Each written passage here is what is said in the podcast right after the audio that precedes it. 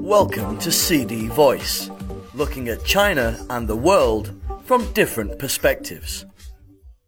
A video showing a Frenchman taking selfies on a nearly empty Great Wall under the burning sun in Beijing went viral on Chinese social media.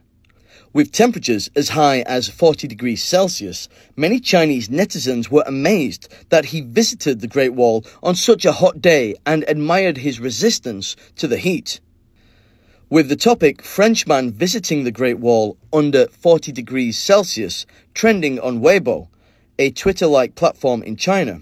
A Weibo user named Zhao Xiaoxie said, Does it ever occur to him why there are no other visitors?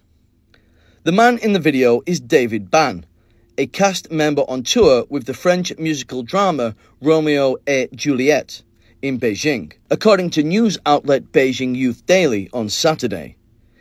It sure was a hot day, but the view I saw from the Great Wall left a deep impression, and the magical feeling made me forget about the high temperature, he told the reporter.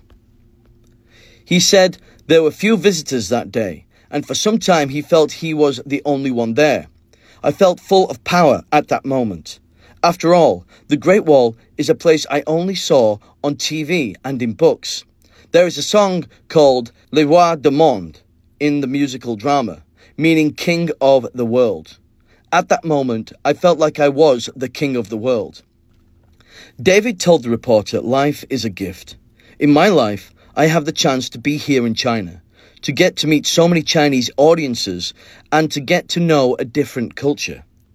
As for the lyrics for his song on the Great Wall, he said part of the lyrics were from their musical drama, and part were his own version to express his admiration for the Great Wall.